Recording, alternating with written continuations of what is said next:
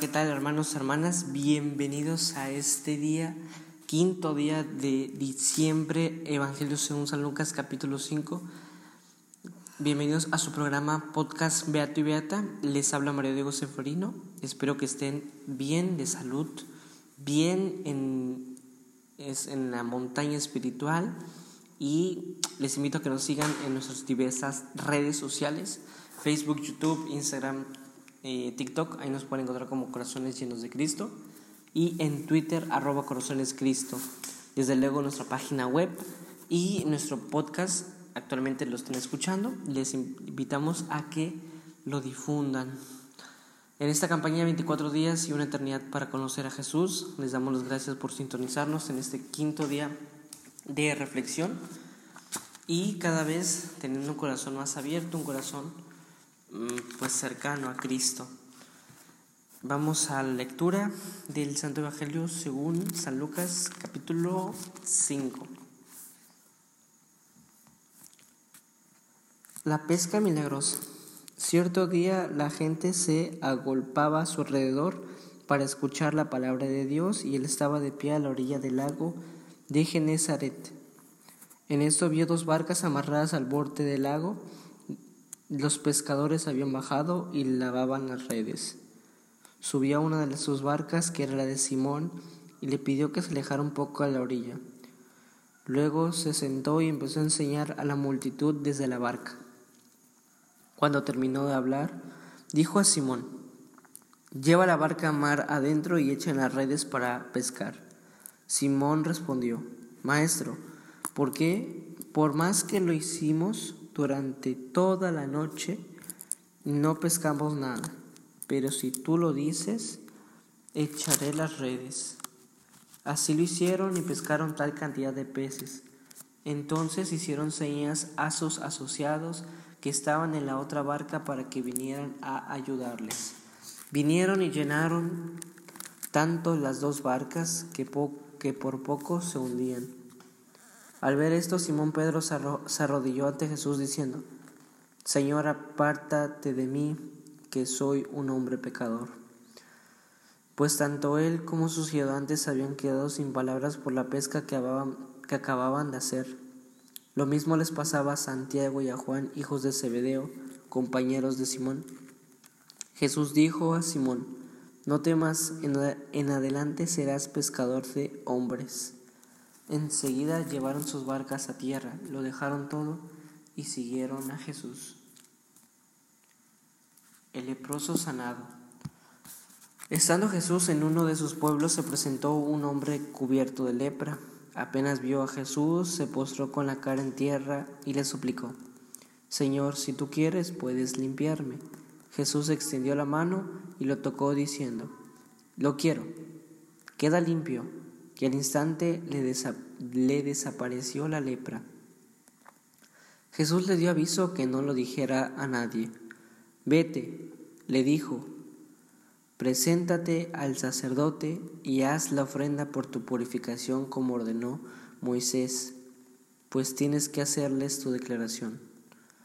La fama de Jesús más y más a tal punto que multitudes acudían para oírle y ser curados de sus enfermedades. Pero él buscaba siempre lugares solitarios donde orar.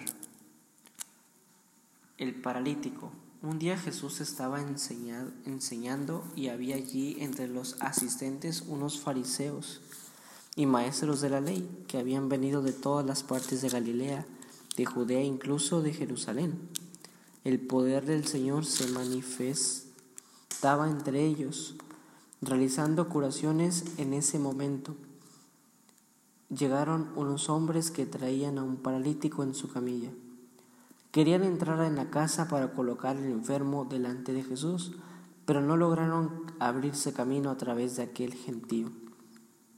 Entonces subieron al tejado, quitaron las tejas y bajaron al enfermo en su camilla poniéndolo en medio de la gente delante de Jesús. Viendo Jesús la fe de estos hombres, dijo al paralítico, Amigo, tus pecados quedan perdonados. De inmediato los maestros de la ley y los fariseos empezaron a pensar, ¿cómo puede blasfemar de este modo? ¿quién puede perdonar los pecados fuera de Dios? Jesús, Jesús leyó sus pensamientos y les dijo, ¿por qué piensan ustedes así? ¿Qué es más fácil decir? ¿Tus pecados te quedan perdonados? O decir, levántate y anda. Sepan pues que el Hijo del Hombre tiene poder en la tierra para perdonar los pecados. Entonces dijo al paralítico, yo te lo ordeno, levántate, toma tu camilla y vete a tu casa. Y al instante el hombre se levantó a la vista de todos, tomó la camilla en que estaba tendido y se fue a su casa dando gracias, dando gloria a Dios. Todos quedaron atónitos y alababan a Dios diciendo, Hoy hemos visto cosas increíbles, pues todos estaban sobrecogidos de un santo temor. Levi sigue a Jesús, he venido para llamar a los pecadores. Al salir, Jesús vio a un cobrador de impuestos llamado Leví, que estaba sentado en el puesto donde cobraba. Jesús le dijo, sígueme. Leví se levantó, lo dejó todo y empezó a seguirlo. Leví le ofreció un gran baquete en su casa y con ellos se sentaron a la mesa un buen número de cobradores de impuestos y gente de toda clase. Al ver esto los fariseos y los maestros de la ley expresaban su descontento en medio de los discípulos de Jesús. ¿Cómo es que ustedes comen y beben con los cobradores de impuestos y con personas malas. Pero Jesús tomó la palabra y les dijo, no son las personas sanas las que necesitan médico, sino las enfermas. No he venido para llamar a los buenos, sino para invitar a los pecadores a que se arrepientan. Algunos le dijeron, los discípulos de Juan ayunan a menudo y rezan sus oraciones, y lo mismo hacen los discípulos de los fariseos mientras que los tuyos comen y beben. Jesús les respondió, ustedes no pueden obligar a los compañeros del novio a que ayunen mientras el novio está con ellos. Llegará el momento en que les será quitado el novio y entonces ayunarán. Jesús les propuso además esta comparación. Nadie saca un pedazo de un vestido nuevo para remendar otro viejo. ¿Quién va a romper algo nuevo? para después el pedazo tomado de nuevo no le venga bien al vestido viejo? Nadie echa tampoco vino nuevo en envases de cuero viejos. Si lo hace el vino nuevo, hará reventar los envases, se derramará el vino y se perderán también los envases. Pongan el vino nuevo en envases nuevos y miren, el que esté acostumbrado al añejo no querrá vino, sino vino nuevo, sino que dirá, el añejo es el bueno. Hermanos, pues esta la palabra de Dios hoy es muy acertada. Creo que toda palabra de Dios es viva y eficaz, como he escuchado pues debemos de acostumbrar a leer el Evangelio con una intensidad distinta, con una manera distinta. A veces se recomienda leer la Biblia, pero la recomiendan para leerla por encima, para que conozcan del tema. Incluso personas la leen solo para cultura, ¿no? Pero creo que la palabra de Dios debe ser tratada de una manera más de manera distinta, de percibirla distinta, de conservar tal lo sagrado y tal, tal especialidad que debemos de darle. Me parece que la palabra de Dios nos instruye a todos sin excepción. Recordemos, recordemos que el reino de Dios es para todos sin excepciones. Antes que tocar el punto breve de la reflexión, damos las gracias porque nos están escuchando a través de este podcast, sintonizándonos. Gracias por ayudarnos a difundir y a contribuir al apostolado. si bien Hoy creo que Jesús también nos presenta. Hoy llama a dos apóstoles. Hoy llama a dos que van a ayudar a constituir la iglesia. No, no los que van a constituir, porque Jesús es el que infunde la piedra que es en Pedro. Él es la iglesia, que es Cristo. Por ahí está el salmo que Él es la piedra angular, las que desecharon los arquitectos. Me parece que el Jesús es, debe de ser nuestro punto aquí y no hay otro evangelio que no se hable de Jesús. Si bien la palabra de Dios hoy nos instruye de una manera más viva de por sí el, Evangelio, nos invita a tener estas imágenes muy presentes, quisiera tomar como referencia la iconografía que muestra Lucas. Aquí en Jesús eh, hace la pesca milagrosa. Aquí vemos un gran gran motivo de fe, una gran inspiración de fe, cuando Simón dice, ¿sabes qué? Pesqué toda la noche, le eché ganas, pero no saqué nada, no sacamos nada, no hicimos prácticamente nada. Pero si tú dices Jesús, pues yo lo hago y confío en que tú harás lo que tengas que hacer. Y lo logra hacer y se llenan las, las barcas. El Papa Francisco en su encíclica Christus Vivit dice, si has pedido el rigor, si has pedido la esperanza, anímate a creer, anímate a leer otra vez, anímate a reiniciar, perdón. Porque Jesús no es alguien que se queda parado, alguien que diga, ¿sabes qué? Aquí nos conformamos, ¿sabes qué? Vamos a sentarnos un rato, ¿sabes qué? No sin mirar al descanso, claro, el descanso, el descansar, el sentarse, me refiero a esa parte, pero no al decir, sabes que aquí paramos, hicimos mucho milagro, sabes que si no continúo. ¿Cuántas veces nosotros nos encontramos en las dificultades, en las preocupaciones, a veces en cosas banales, superfluas que no nos edifican como cristiano ni como persona? La dimensión espiritual del cristiano debe ser junto a la humana en ocasiones y si no desde la raíz formarse cristiano, porque ser cristiano significa ser un buen humano y creo que a veces el mundo está más necesitado de la humanidad que de la guerra. Creo que ni siquiera la necesidad de la guerra existe, pero nosotros a través de nuestros egoísmos, de nuestros recorridos, de nuestras decisiones que van hacia el mal, eso es lo que provocamos. Pero bueno, no me quisiera explayar a, a ese punto, pero en estas preocupaciones, ¿cuántas veces no decimos Jesús? No pescamos nada. Jesús, no estoy caminando bien. Jesús, no llevo mi vida ordenada. Jesús, he perdido mi vida de oración. Jesús, tal, tal, tal.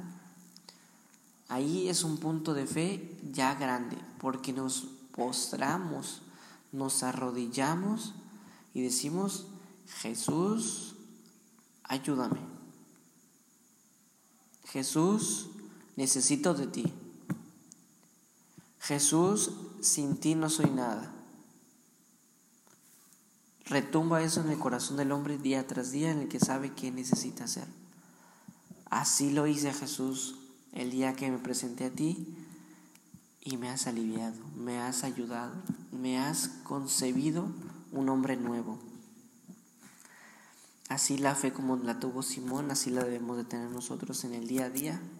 Entre mejor entendamos, entre más vayamos a misa, entre más conozcamos un poco del misterio de la, de la Trinidad, del Sagrario, de la Eucaristía comprenderemos cómo Jesús realmente existe y vive en nuestras vidas y empezar a frecuentarlo. Es decir, Jesús no te va a llamar a descansar, hoy fuiste a misa, mañana no vayas, etcétera, sino te invita y yo especialmente Mario Diego te invito a que vivas la misa todos los días si puedes.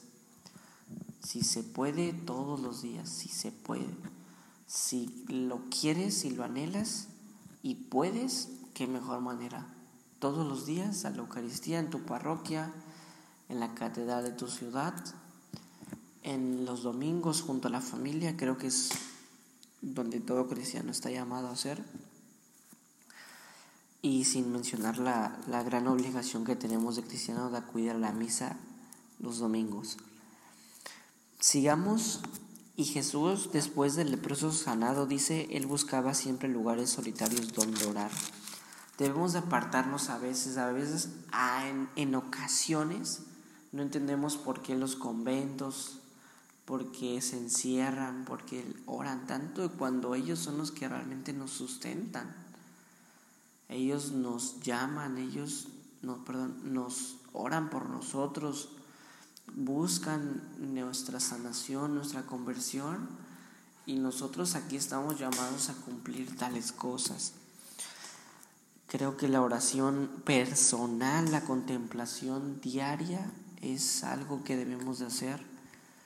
Ahora muchas cosas de, de, pensar distinto, del, incluso se mezcla ahora la yoga con, el, con la oración y tal. Eh, en sí la yoga no es mala, pero hay cosas que invitan a otras prácticas que nada tienen que ver, con el deporte, porque se supone que la yoga debe de ser un deporte, pero muchos lo han convertido en, otras prácticas que, ni el caso mencionar. La yoga y todas esas prácticas deben de ser este, encaminadas a lo que son y la oración a lo que es. Qué mejor la oración en la misa, en la oración comunitaria dentro de nuestra familia, en nuestro lugar de trabajo, en encomendarnos a, las, a la Trinidad en el día a día. Y qué mejor también que un Ave María para iniciar el día. Nuestra Madre siempre nos custodiará. Y creo que aquí es donde Cristo también nos llama. La oración diaria, la oración, nunca dejarla, porque Jesús prácticamente siendo Dios, buscaba la oración, cuanto más nosotros la necesitamos para vivir congruentemente, vivir fielmente, perseverar hasta el final, porque nada ni nadie nos, nos, nos puede preservar que estaremos ahí con Cristo, sino saber que por la gracia, saber que con alguna obra buena que hemos hecho, todas las buenas obras, pues estaremos en el reino de Dios sin dejar de percibir la gracia en nuestros corazones. También es interesante como le dice cuando sana al paralítico, amigo, tus pecados quedan perdonados. Somos amigos de Jesús, al igual como le dice a Simón, soy Simón le dice a Jesús, soy pecador. Jesús dice le dice explícitamente le dice, no temas, en adelante serás pescador de hombres. No temas, no temas y amigo. Vayas palabras. Le digo al Señor, soy pecador, no temas. ¿Dónde podemos encontrar eso? Yo digo que en, en el sacramento de la reconciliación, en el sacramento del perdón, de la penitencia. ¿Cuántas veces ahogamos cuántas veces nos cerramos, cuántas veces no endurecemos el corazón. Me iré a confesar en una semana, me iré a confesar ahora. Y lo, lo postergamos y caemos en tentación. Santa Teresa de Jesús, me parece, ella la mencionaba que el pecado venial creo que es el que debemos de poner más atención porque es el que nos va separando, el que nos va diciendo por aquí, por acá, y debemos de prestar la atención más aún a aquello porque puede dificultar nuestra vida diaria, puede dificultar nuestro caminar en Cristo y ponerle atención a nuestras inclinaciones al pecado. Hay personas que le agarran un amor al pecado que de ahí no salen le agarran un amor a las pasiones, a las drogas, a, las, a los vicios, al alcohol, a la pornografía, a diversas cosas que se van tomando en el corazón del hombre cuando Cristo no prepara a un hombre, cuando en aquella parábola que de la semilla que dice cayó en terreno pedregoso y no fructificó prácticamente. Nosotros debemos de encontrarnos, formarnos, convertirnos como cristianos día a día. Finalmente, si queremos que esto pase, tenemos que tomar la, la parábola que nos dijo el Señor. Nadie saca un pedazo de vestido nuevo para remendar otro viejo. Si nos enredamos en vicios, si nos enredamos en cosas vanas, superfluas, temporales, que no valen la pena, pues tal vez seamos los últimos que digan, el que está acostumbrado al añejo no querrá vino nuevo, sino que dirá, el añejo es el bueno. Ojalá que no nos enredemos en tales cosas y si lo estamos, esperemos que Cristo nos ayude, esperemos nuestra, nuestro compromiso evangélico esa radicalidad evangélica que tuvo Simón, que tuvo Leví, para dejarlo todo y seguir al Maestro. El Maestro que sanó, el Maestro que no necesitó de agua, de aceite, no necesitó de tales cosas. Y nos perdonará siempre en el sacramento de, de la reconciliación. Junto a Cristo, junto a la alegría, San José María Escriba decía que el sacramento de la reconciliación es el sacramento de la alegría porque a veces somos como ese hijo pródigo, ¿no? De, regresar a casa y el Señor nos dice, no temas, amigo.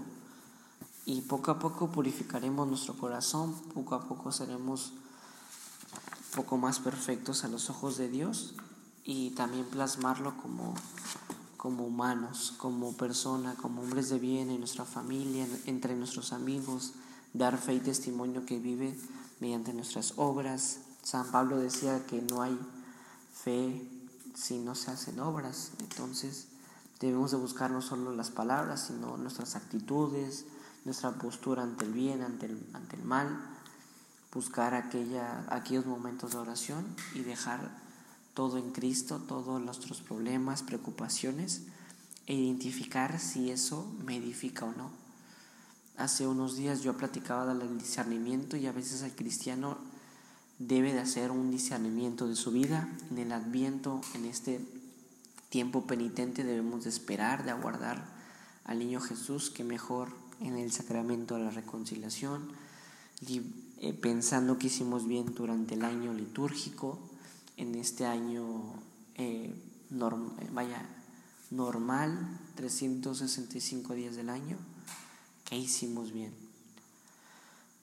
También es posible incluir en esta, en este, en esta premisa que incluso desde la cruz eh, el ladrón, el buen ladrón que perdonó a Jesús, tal vez este buen ladrón, esto lo menciona en el punto 96, en el Salmo 96, en su comentario dice que ¿Cuántas, Señor, acuérdate de mí cuando estés en tu reino. Tal vez este, yo aquí lo dice que a lo mejor este ladrón vio milagros de Jesús, predicó, eh, vio también resucitar a los muertos, quizá iluminar a los ciegos. Quizá lo vio en esta oración que nos deja el, Salmo 96 en el comentario. Y lo perdonó, quizá lo vio, quizá vio haciendo milagros, quizá vio impulsando la, la vida de otros, quizá vio la radicalidad que Jesús pues concedía. Animémonos pues para que seamos como a veces como el buen ladrón, reconociéndonos pecadores, diciéndole a Cristo, sálvame, diciéndole a Cristo, necesito de ti, y postrémonos en este tiempo de penitencia en el adviento, sabernos hijos amados de Él, no tener miedo al sacramento de reconciliación, hacer nuestro examen de conciencia. Dejaremos aquí la liga para que ustedes hagan su examen de conciencia eh, en la página del Opus Dei, eh, que la organización, la, el magisterio de la Iglesia Católica concedió a a la fundación de, del Opus Dei mediante San José María Escriba. pidámosle a Cristo, pidámosle a la Madre Santísima que es custodia de todas las virtudes, que nos, ayuden a, que nos ayude a caminar, que nos ayude a seguir a Cristo, a renunciar al pecado y todos los días purificarnos, todos los días ir a misa y tratar de ser mejores cristianos desde nuestro punto, aborrecer toda tentación, de todo mal, de toda pereza. Que la Madre Santísima nos ayude en nuestro caminar de Adviento no me queda nada más que decirles que pronto Dios lo busquen y lo encuentren, que a su madre, que su madre les arrulle y les tranquilice. Con tal oportunidad eterna les auxilia el Señor Omnipotente. Gracias por escucharnos. Este programa podcast es para ti. Compártelo cuantas veces sea necesaria. Les saluda Mario Diego Seferino. Sigan en nuestras redes. Gracias por contribuir a la difusión del apostolado Corazones Llenos de Cristo. Dios los bendiga mucho. Nos vemos la próxima. Chao, chao. Si te gustó el podcast, ayúdanos compartiéndolo. Y te invitamos a que sigas nuestra página y redes sociales. Gracias y Dios los bendiga mucho. Hashtag con corazón lleno por él.